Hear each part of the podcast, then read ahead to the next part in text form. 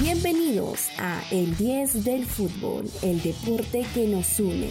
Aquí encontrarás las noticias más importantes del fútbol nacional e internacional que podrás disfrutar a través de nuestros distintos bloques en tu plataforma favorita Spotify. El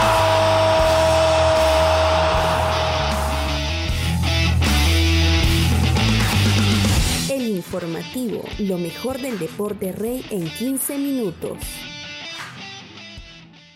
Muy buenos días amigos y amigas. Iniciamos el programa de hoy con este, el primer bloque en el que nos enteraremos de las noticias futbolísticas de la semana. Y para el día de hoy tenemos lo siguiente. Veremos los resultados de los últimos partidos de la Liga 1 y cómo es que va la tabla de posiciones hasta el momento. Además, daremos un repaso a lo que nos dejó la primera fecha de la fase de grupos de la Champions League y nos prepararemos para lo que será la segunda fecha y hablaremos también de lo que todos hemos estado esperando, la lista de convocados a la selección nacional para esta nueva fecha triple de octubre. Así que iniciamos con el desarrollo de la información hablando sobre la Liga 1. Se han jugado en las últimas semanas las fechas 10, 11 y 12, pero hablaremos principalmente de esta última jornada y de todo lo que nos dejó tuvimos partidos bastante interesantes, pero vamos en orden.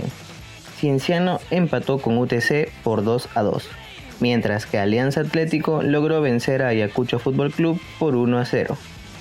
Por su parte, Sport Boys derrotó por 3 a 2 a Cusco y Alianza Lima, pese a quedarse con 10 jugadores debido a una expulsión, pudo ganarle a Melgar por 1 a 0. Por otro lado, Sporting Cristal cayó ante Manucci por 3 a 1 mientras que Deportivo Municipal igualó 2 a 2 con Sport Huancayo.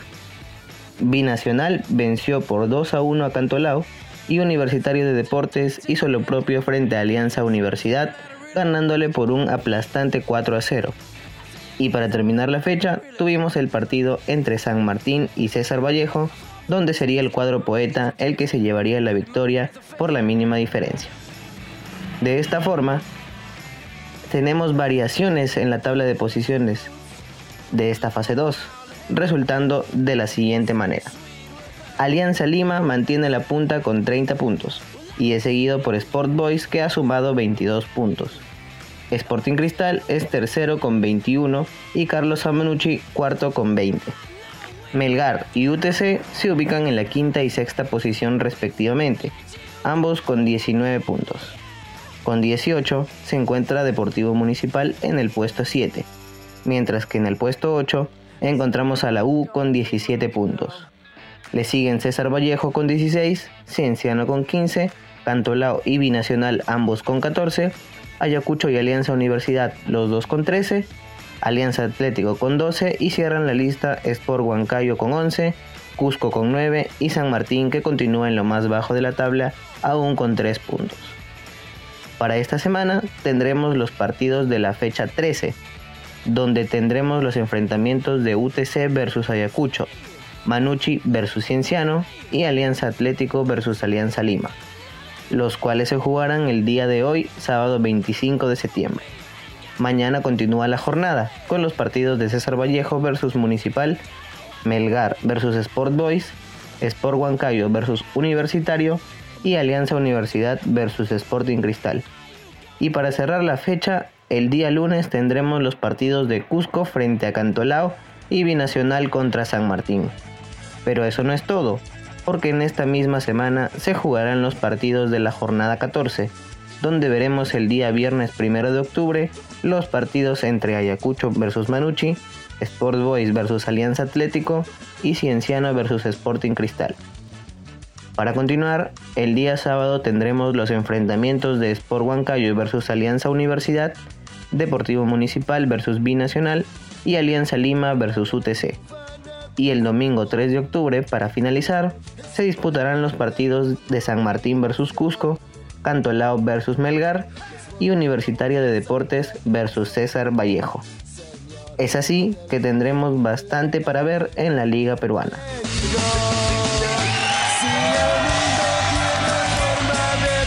Pero pasemos ahora al fútbol internacional, ya que nos toca hablar de la UEFA Champions League. Recordemos primero los resultados de la primera fecha de la fase de grupos. En el grupo A, Manchester City venció por 6 a 3 al Leipzig, mientras que el PSG no pudo contra Brujas y empató 1 a 1. En el grupo B, Liverpool logró vencer a Milan por 3 a 2 y el Atlético de Madrid empató con el Porto 0 a 0. En el grupo C, Ajax goleó 5 a 1 al Sporting de Lisboa, mientras que el Borussia Dortmund derrotó por 2 a 1 al Besiktas. En el grupo D, el sheriff del peruano Gustavo Dulanto venció al Shakhtar Donetsk por 2 a 0 en una de las principales sorpresas de la jornada, y el Real Madrid arrancó con el pie derecho tras vencer al Inter de Milán por 1 a 0. En el grupo E, el Bayern Múnich derrotó con un aplastante 3 a 0 al Barcelona, mientras que Benfica y Dinamo de Kiev igualaron 0 a 0. En el grupo F, el Manchester United cayó ante el Young Boys por 2 a 1 en otra de las grandes sorpresas de esta primera fecha, mientras que Atalanta y Villarreal empataron 2 a 2. En el grupo G, el Sevilla empató con el Red Bull Salzburgo 1 a 1 y el Lille también igualó frente a Wolfsburgo 0 a 0. Y en el grupo H, la Juventus goleó por 3 a 0 al Malmo de nuestro compatriota Sergio Peña, quien no pudo jugar por motivos de lesión, mientras que Chelsea derrotó por 1 a 0 a Zenit. Y con eso concluimos los resultados de esta primera jornada. Pero veamos ahora los partidos que se nos vienen por la segunda fecha de esta fase de grupos que inicia este martes 28 de septiembre. Por el grupo A tenemos un partidazo, porque se enfrentan el PSG versus el Manchester City. Y por otro lado, el Leipzig recibe al Club Brujas. Por el grupo B, el Porto jugará de local ante Liverpool, mientras que Milán hará lo propio contra Atlético de Madrid. Por el grupo C, Ajax buscará otra victoria frente al Besiktas, al igual que el Dortmund que recibirá al Sporting de Lisboa. Y por el grupo D, el Shakhtar querrá vencer al Inter de Milán de local, mientras que el Real Madrid se verá las caras con el Sheriff en un complicado partido para el equipo de Moldavia. Pero esto no acaba aquí, ya que la fecha 2 continúa el día miércoles con los siguientes enfrentamientos. Por el grupo E, el Bayern buscará seguir pisando firme frente al Dinamo de Kiev, mientras que el Barcelona buscará reponerse de su mal inicio e irá a buscar al Benfica. Por el grupo F, el Atalanta recibirá al Young Boys y el Manchester United jugará de local frente al Villarreal. Por el grupo G, el Red Bull, Salzburgo tendrá enfrente al Lille, mientras que Wolfsburgo disputará su enfrentamiento contra Sevilla. Y por el grupo H, el Zenit será local ante Malmo y Chelsea visitará Italia para jugar contra Juventus en un partido que nadie se puede perder. Muy bien, pero ahora antes de mencionar la lista de convocados, vamos a repasar el presente de cada seleccionado que juega en el extranjero. Y empezamos con Boca Juniors, equipo de Carlos Zambrano y Luis Advíncula, que ha clasificado a semifinales de la Copa Argentina tras vencer a Patronato por penales en cuartos de final.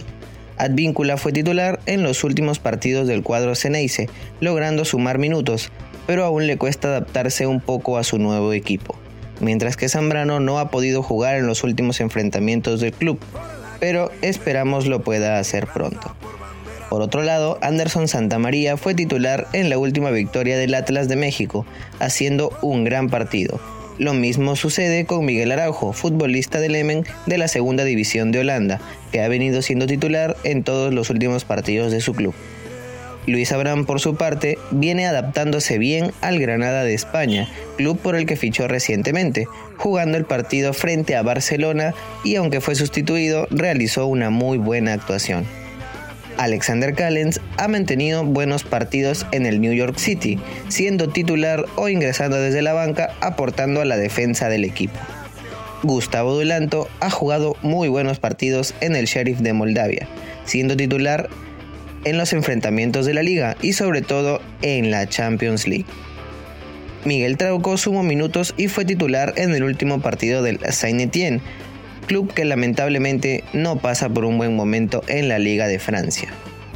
Marcos López ha sido titular en los últimos partidos del San José Earthquakes, colaborando incluso con un gol en la última victoria del club.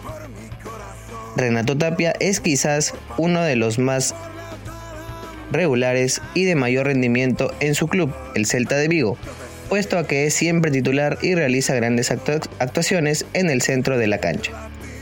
Wilder Cartagena fue titular en los últimos partidos del Itihad Kalba de Emiratos Árabes Unidos, club por el que fichó no hace mucho. Pedro Aquino es también titular en el América de México, al igual que Cristian Cueva en el Alfa T Club de Arabia Saudita.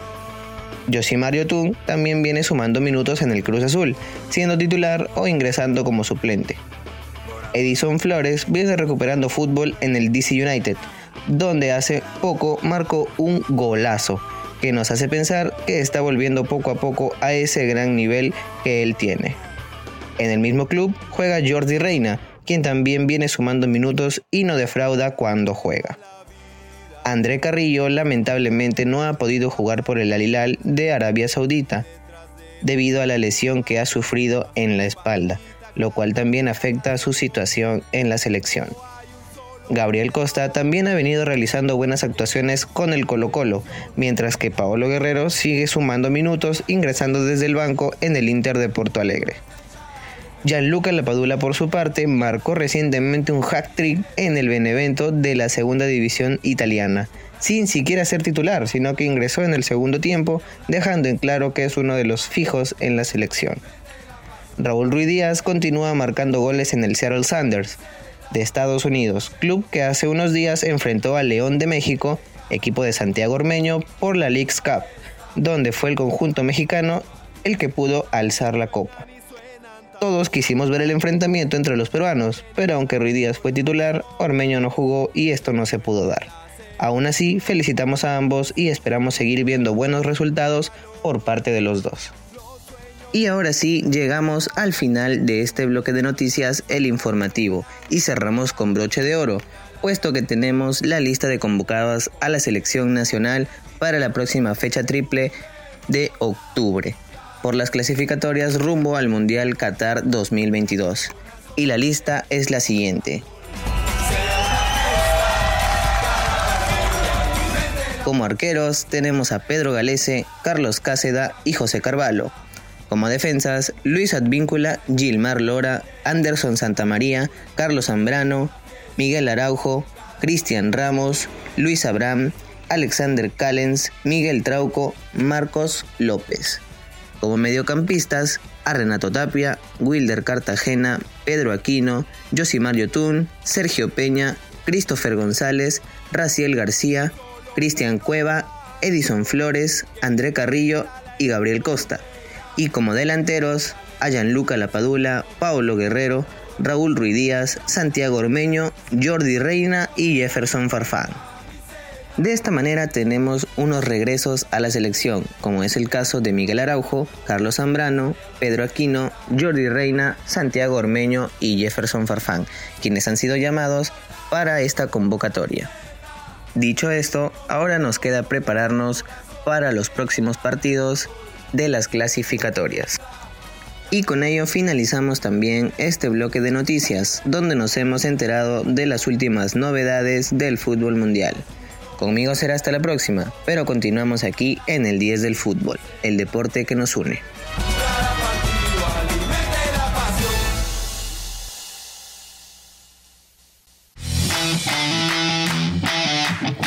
Esto fue el 10 del fútbol.